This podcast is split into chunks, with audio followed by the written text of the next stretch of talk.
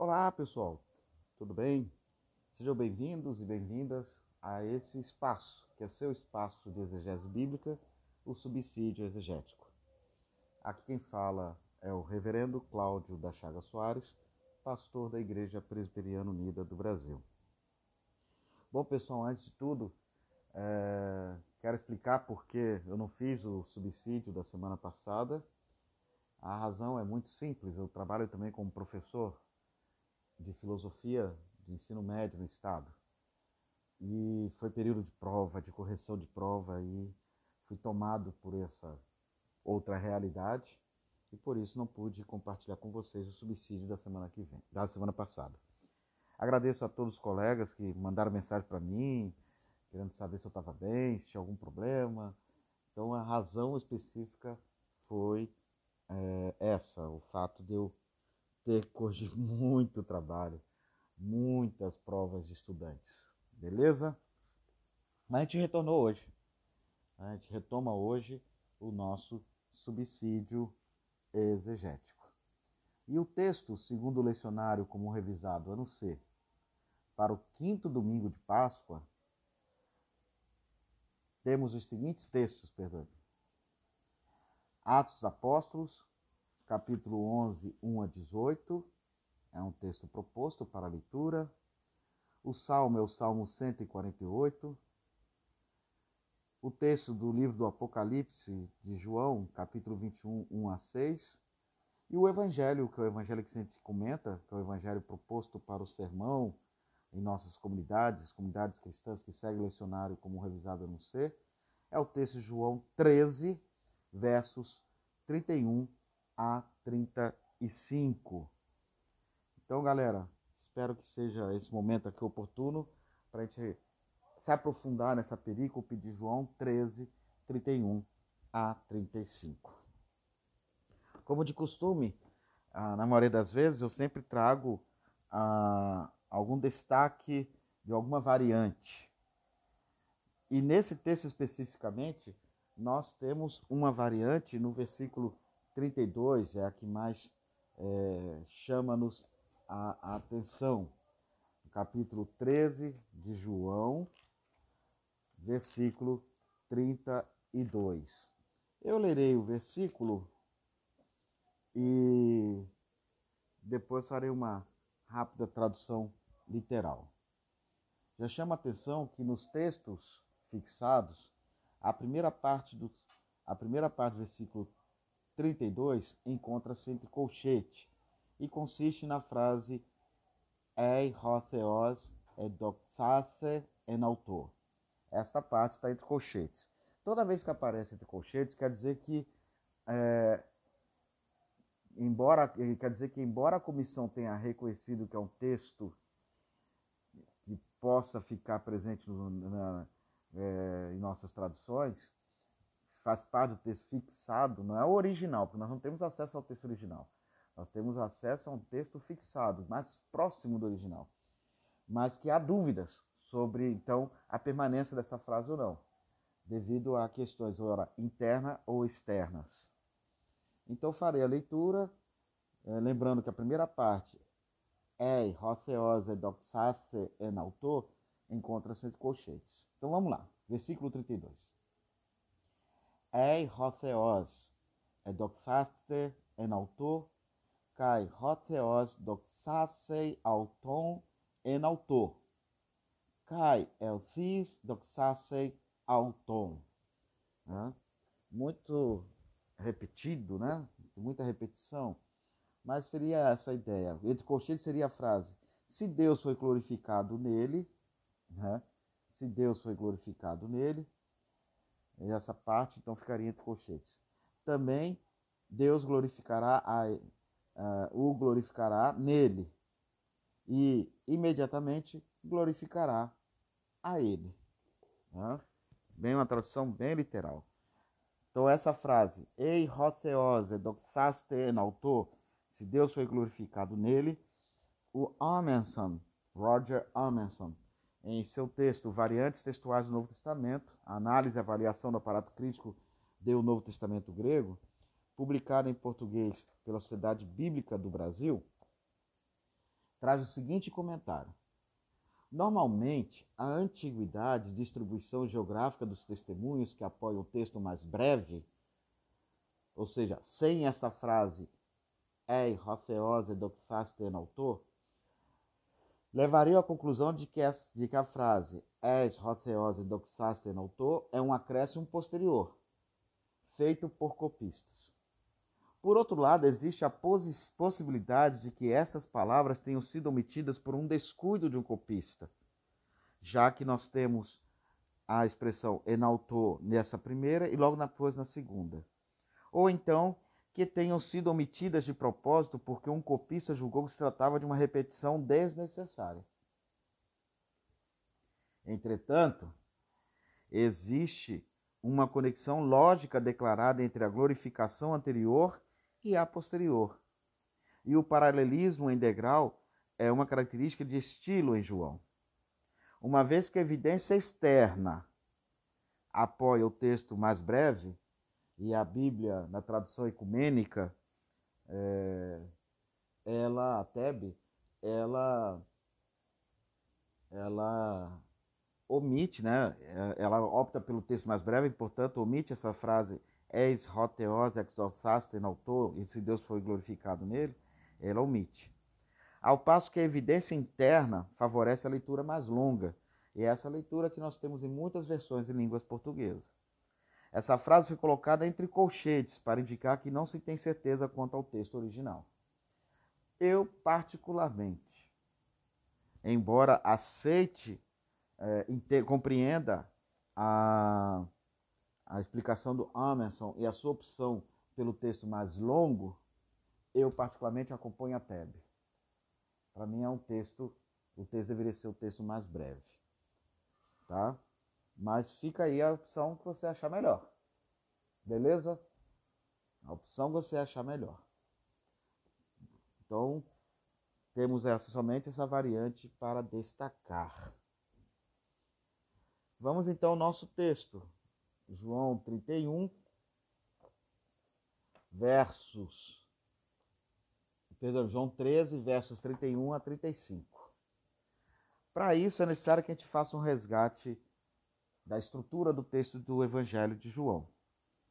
O texto do Evangelho de João, após o prólogo, aquele grande hino introdutório né, de louvor à palavra que se fez carne e habitou entre nós, essa palavra que é cheia de graça e verdade, essa palavra que se faz presente na pessoa de Jesus de Nazaré, que ele sim é a palavra de Deus, segundo o, a teologia joanina e a coopera de outros textos também da Bíblia cristã, que percebem em Jesus a sabedoria de Deus, né? ele mesmo é a palavra de Deus, e isso é uma questão que a gente tem é, necessário a gente recuperar, porque muitas vezes a gente confunde a palavra de Deus com a Escritura Sagrada.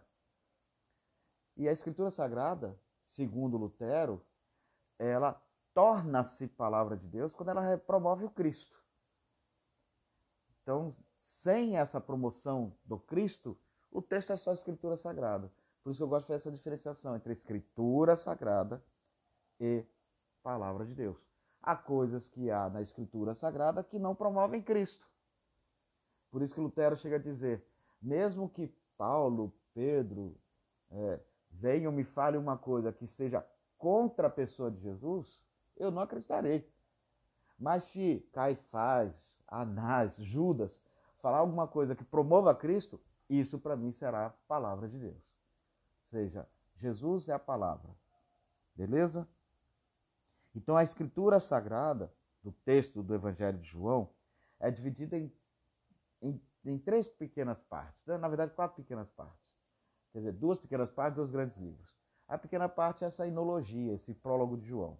Logo depois começa o Evangelho, é, chamado é, o evangelho da, da. Só um pouquinho agora, esqueci a palavra. Ai, ai, ai, ai, ai, tô ficando velho. Né? Deixa eu ver aqui. Parará, parará, parará. O livro dos sinais, que é a primeira parte, que vai do capítulo 1, verso 19, ao capítulo 12, verso 50. E mostram muitos sinais de Jesus. No Evangelho de João, Jesus não faz milagre, ele faz sinais. E isso é uma coisa muito interessante, porque para o Evangelho de João, alguns sinais passam a ter um significado mais profundo. Né? A partilha dos pães, ou chamada por nós multiplicação dos pães, vira para ele um grande discurso eucarístico, né? um grande discurso da Eucaristia, sobre é, Jesus como o pão da vida, a, a cura de um homem cego, né? ou seja, a abertura dos olhos, olhos iluminados pela fé, torna-se é, um sinal para se falar sobre batismo, né? a, a ressurreição de Lázaro torna-se também um outro sinal para se afirmar mais essa fé da, do batismo como insurreição contra a morte. Então temos vários relatos que são apropriados e ressignificados porque são sinais, né? não são milagres. Porém, porém, a partir do capítulo 13, e é bom que a gente fala sobre isso, começa o que nós chamamos o livro da glória, ou da exaltação, ou da glorificação. É o que diz logo no começo, né? no capítulo 13, 1 ao 20, 31. Né? Ao 20, 31. E depois, lá depois do 20, 31, nós temos o epílogo, né? em que o Senhor aparece na Galileia aos seus discípulos e discípulas. Tá? O nosso texto então de hoje, 13, 31 a 35, faz parte do livro da glória. Tá? O livro da glória, o livro da exaltação. Beleza? Essa informação é importante por quê? Porque o livro da, da glória nos fala sobre o relato da paixão de Jesus. Então, o relato da paixão de Jesus, segundo Raymond Brown, Fitzmyer Murphy, em seu novo comentário bíblico São Jerônimo, Novo Testamento e artigos sistemáticos, eles dizem o seguinte: que o relato da paixão de Jesus é sobrepujado pelo material dos discursos, que parece ter sido ampliado durante a redação do Evangelho e bem pode representar situações diferentes na história posterior da comunidade joanina. Marca essa frase. Momentos é, representar, representar situações diferentes na história posterior da comunidade joanina. Por quê? Porque nesse nosso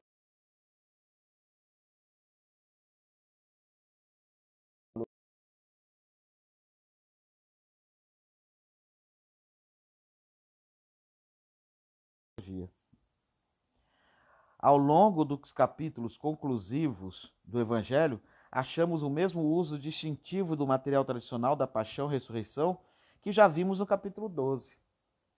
No entanto, frequentemente fica difícil determinar o quanto o relato da paixão joanina deriva de fontes pré-joaninas e quanto é obra teológica joanina, ou seja, é obra do evangelista, uma teologia joanina bem posterior.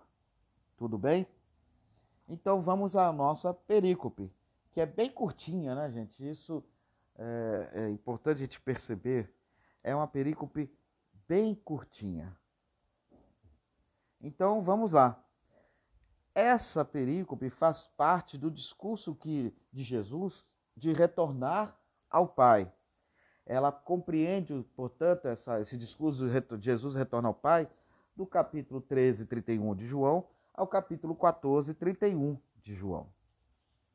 A estrutura básica deste discurso é, é repetida no terceiro discurso, como nós podemos ver em 16, 4b a 33. Jesus anuncia sua partida, João 13, 33 e 16, 5. Há uma pergunta sobre aonde ele irá, João 13, 36 e 16, 5b uma afirmação sobre a tristeza dos discípulos e das discípulas em 14:1 e 16:6. Cada um tem dois ditos sobre o Paráclito. 14, 16 a 17, 16, 7 a 11, 14, 26, João 3, 16, 13 a 15. Cada um se refere ao retorno de Jesus para os discípulos. 14, 18 a 20, 16, 16. Cada um fala do amor que o Pai tem pelos discípulos e discípulas. 14, 21, 16 a 27. E cada um promete que qualquer coisa que os discípulos pedirem, o Pai concederá. 14, 13, 16, 23. Cada um prediz a infidelidade dos discípulos durante a paixão. 13, 38, 16, 32. Raymond Brown traça extensos paralelos entre os temas dos discursos joaninos e o gênero literário do discurso de despedida de um patriarca à beira da morte. E aí ele se apoia então nessa, nessa, nesse gênero literário do discurso de despedida de um patriarca à beira da morte. E aí nós temos algumas figuras como Moisés ou outra figura reveladora, como podemos encontrar no Testemunho dos Outros Patriarcas, no primeiro Enoque e no livro de Jubileu. Os discursos de despedida joaninos diferem, no entanto, de seus modelos judaicos por ter um quadro do futuro dos filhos que Jesus está deixando para trás, que inclui uma presença renovada do revelador que está indo embora. E como no próprio Evangelho, eles não têm longas exortações à virtude moral ou obediência à lei. Nisso se difere, então, desses outros textos judaicos. Apenas o mandamento do amor aparece como um fundamento do comportamento exigido dos fiéis uns para com os outros. E é sobre esse comportamento do amor que eu quero chamar a atenção.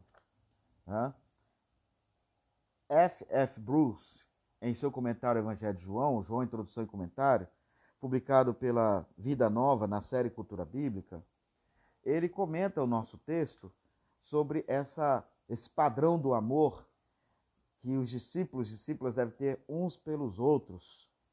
E ele chama a atenção algo muito interessante.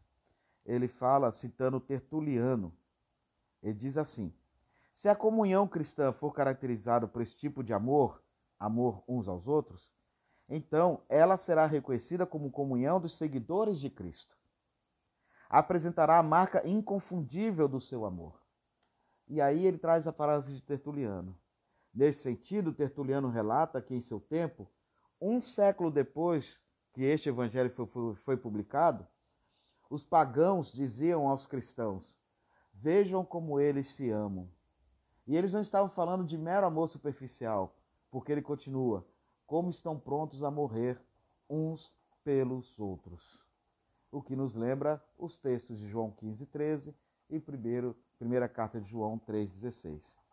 Isso, essa afirmação do Tertuliano se encontra no texto Apologia, na, no capítulo 37, parágrafo 7. Perdão, capítulo 39, parágrafo 7. Então, nos mostra o capítulo, essa perícope de João 13, 31 a 35, ah, como serão reconhecidos os cristãos e as cristãs. Diferente hoje do discurso de ódio presente entre os cristãos e as cristãs. Né?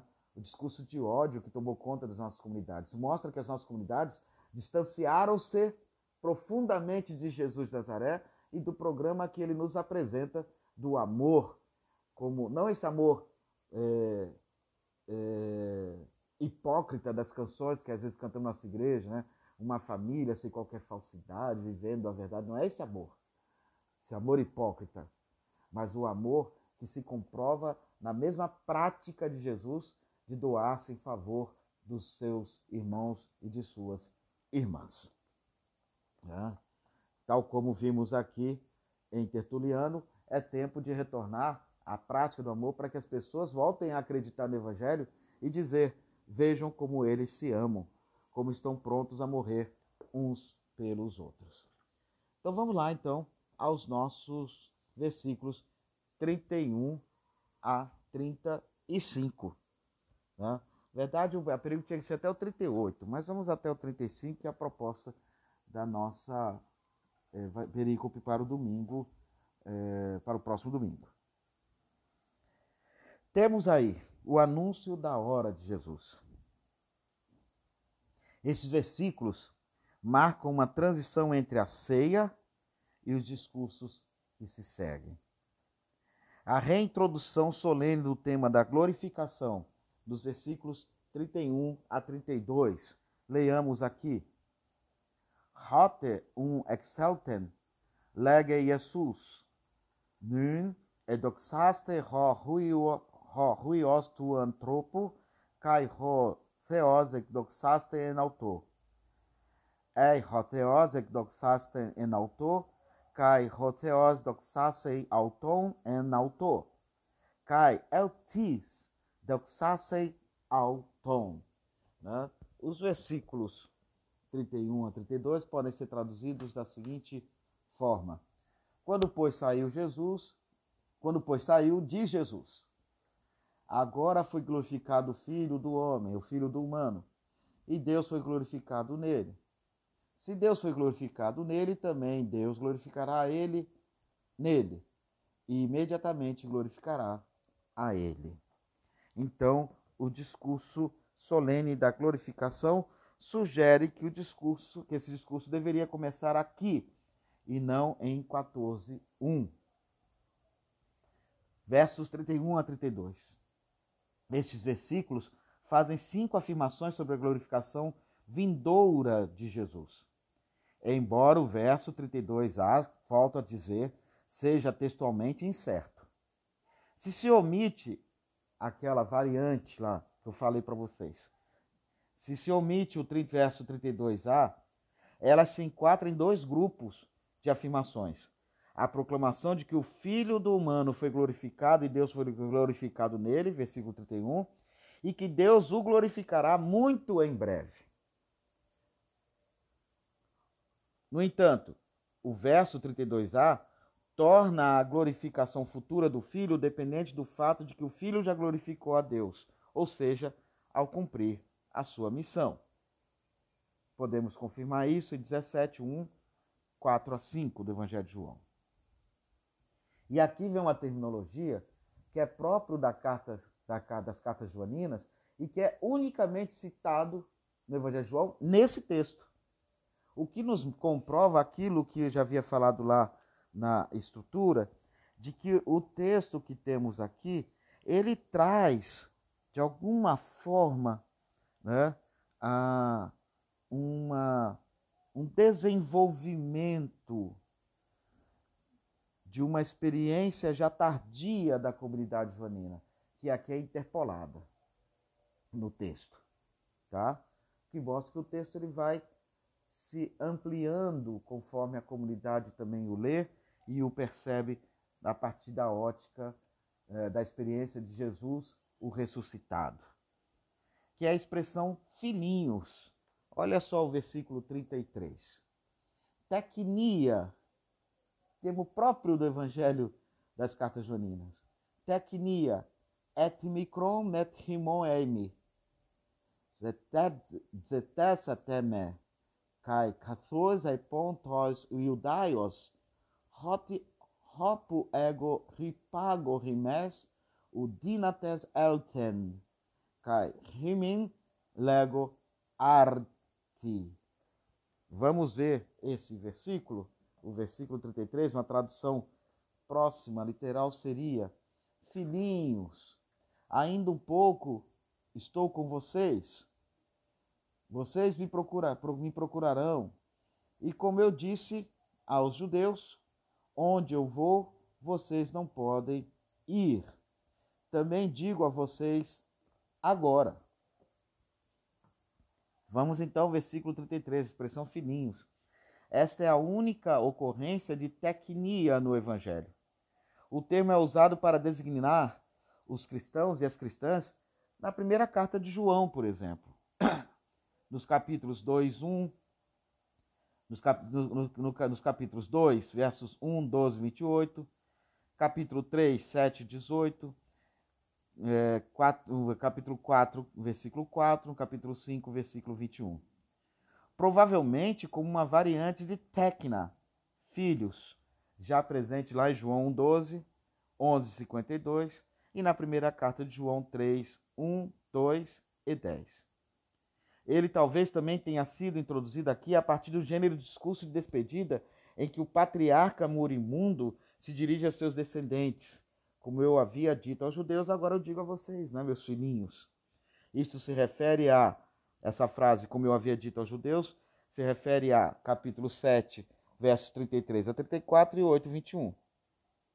Estes ditos tinham a função de oráculos de juízo contra a incredulidade, o que comprova essa interpolação vinda da carta joanina Porque na carta joanina, que também vai enfatizar a questão do amor, né? Deus é amor, aquele que diz que ama a Deus e não ama o seu, o seu irmão é mentiroso, né? É, mostra que houve um momento de, é, de, tal como na cultura evangélica brasileira hoje, de esfriamento, de esquecimento do conteúdo do amor na comunidade joanina. Então ele se apropria, se aproxima de Jesus, do Jesus histórico, do Jesus é, pascal, e mostra para gente que precisamos retornar a esse primeiro amor, usando a linguagem de João, né, do Apocalipse, do vidente, a essa primeira experiência de amar. Dentro dessa do amor, não desse amor, como eu já falei, é, hipócrita, mas do amor eficiente, tal como Cristo nos amou, se entregou por nós, para que tenhamos vida, que nós possamos nos entregar para que, o, para que o mundo também tenha vida. Tudo bem? Versos 34 a 35. E aqui nós temos um novo mandamento. Né? E o mandamento novo que Jesus nos traz é que amemos uns aos outros. Vamos ver os versos 34 a 35. Entolen kainen didomirimin, rinagapate alelos kathos egapes arimas. Rina kai rimes agapate alelos. En tuto ginoson taipantes hoti emoi matetai este ean agapen errete en alelos, en alelos, né? Tem até uma canção, né, católica. É, Idu entolenkainen dido mirimin, inagapate alelos kafoze gapesarimas. Eis que eu vos dou um novo testamento, é um novo mandamento, né? É, Amai-vos uns aos outros como eu vos tenho amado. Prova de amor maior não há que doar a vida pelo irmão. Né?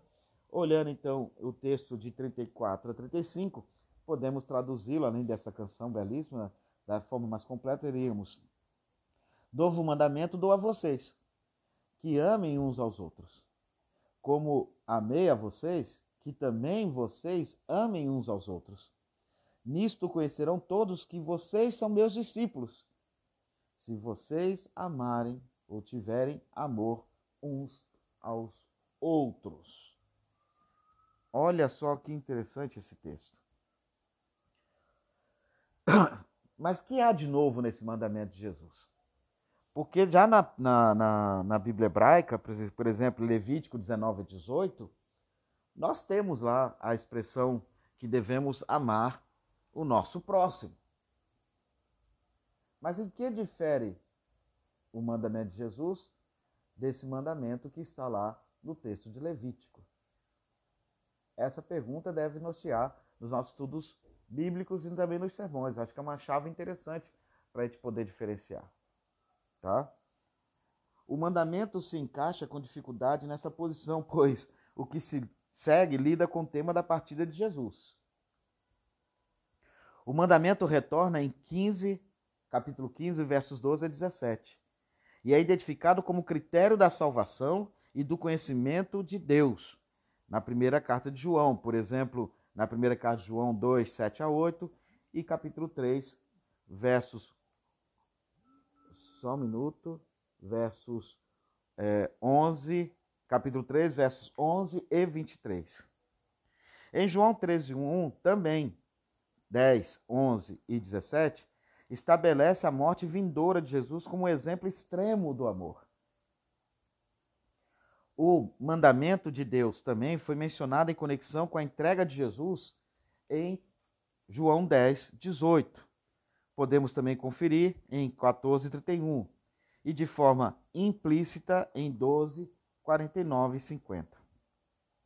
Amar a Jesus e guardar seus mandamentos são mencionados em João 14, versos 15 e 21.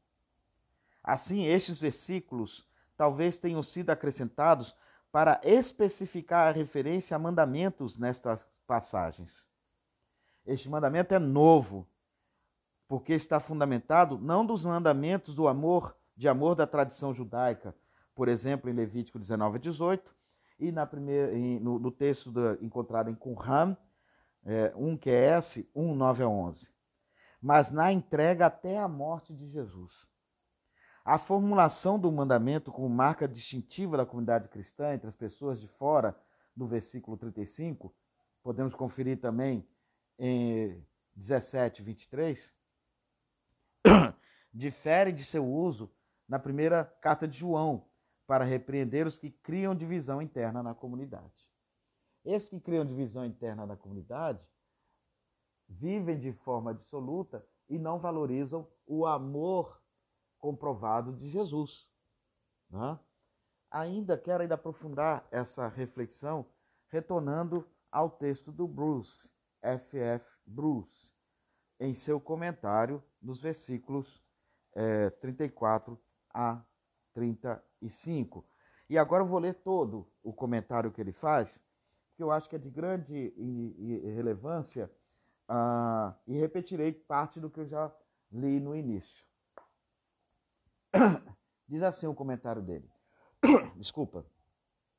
Em breve Jesus irá deixá-los, mas antes quer lhes legar tesouros que ele chama de espirituais. Eu acho linda essa expressão tesouros espirituais. São valores espirituais, tem a ver com a espiritualidade cristã. A espiritualidade cristã não está na, em discursos de ódio, a espiritualidade cristã não está caracterizada é, por uma postura arrogante. A espiritualidade cristã, segundo o F.F. Bruce, e apoiado aqui em Clemente de Alexandria, tá? Porque Clemente de Alexandria diz algo até muito interessante, que, é, é, que Deus é mãe. E como ele se torna mãe? Deus é pai, é, ele fala, é pai, mas torna-se mãe quando nos ama. Né? Quando nos ama. Que bonito isso. Então a espiritualidade, já que Clemente de Alexandria também tinha falado que o Evangelho de João é um evangelho espiritual, então é linda essa expressão do F.F. Bruce, que, segundo ele, Jesus em breve irá deixar os discípulos, mas antes quer lhes legar tesouros espirituais. Seu amor, sua alegria, tal como podemos ver em 15 e 11, e sua paz em 14 e 27. O novo mandamento, mandatum novum na Vulgata, junto com a instituição da ceia, que João não menciona explicitamente, é comemorado na Quinta-feira Santa na introdução ao Credo Niceno na liturgia grega. Amemo-nos uns aos outros para que, de mente unida, possamos confessar Pai, Filho e Espírito Santo, Trindade de uma essência indivisa. O padrão do amor que os discípulos devem ter uns pelos outros é o daquele que o Senhor derramou em abundância sobre eles. É. Ele sempre amou os seus que estavam neste mundo e os amou até o fim, diz o versículo 1. É... Diz o versículo 1. Está aqui na... no capítulo 13 de João. O mandamento do amor não era totalmente novo. Toda a lei e os profetas foram resumidos no amor, no mandamento duplo: amarás o Senhor teu Deus e amarás o teu próximo como a ti mesmo. Podemos ver isso em Deuteronômio 6:5, Levítico 19:18, no Evangelho de Marcos 12, 28 33 e em Gálatas 5:14. Mas com seu ensino e ainda mais com seu exemplo, vejamos versículos 14 e 15 do capítulo 13 acima, Jesus lhe deu uma nova profundidade e significado. Quando o mandamento é retomado e repetido na primeira carta de João 2, 7 a 8, ele não é mandamento novo, senão mandamento antigo, o qual desde, desde o princípio tivestes. Mas é ao mesmo tempo novo mandamento, aquilo que é verdadeiro nele e em vós, porque as trevas se vão dissipando e a verdadeira luz já brilha. Olha que lindo esse texto. E é aqui que ele volta então a falar do Tertuliano. Se a comunhão cristã for caracterizada por esse tipo de amor, amor uns aos outros, então ela será reconhecida como comunhão dos seguidores de Jesus Cristo. Apresentará a marca inconfundível do seu amor. Nesse sentido, Tertuliano relata que em seu tempo, um século depois que este evangelho foi publicado, os pagãos diziam aos cristãos: Vejam como eles se amam. E eles não estavam falando de mero amor superficial, porque ele continua: como estão prontos a morrer uns pelos outros. A causa a causa da vida cristã, a espiritualidade cristã se traduz na prática concreta do amor. E não nesse amor fugidio, fugaz, né? que falamos que amamos somente os iguais. Não podemos somente amar os iguais. Precisamos amar uns aos outros e esse outro nem sempre é aquele que é igual a mim, mas é diferente de mim, tal como Cristo nos amou. Então, que possamos resgatar na nossa comunidade essa espiritualidade de um amor engajado, de um amor comprometido com a promoção da justiça, com amor com, é, comprometido com o resgate do, do próximo, né? principalmente do excluído. Que o amor seja traduzido é, não na ética do armai-vos uns aos outros, mas do amai-vos uns aos outros. Então a Trindade Santa, Pai, Mãe, Filho Espírito Santo, nos oriente em nossas proclamações e na apresentação desse texto nos nossos estudos no próximo domingo da ressurreição. Valeu, gente. Até a próxima. Tchau, tchau.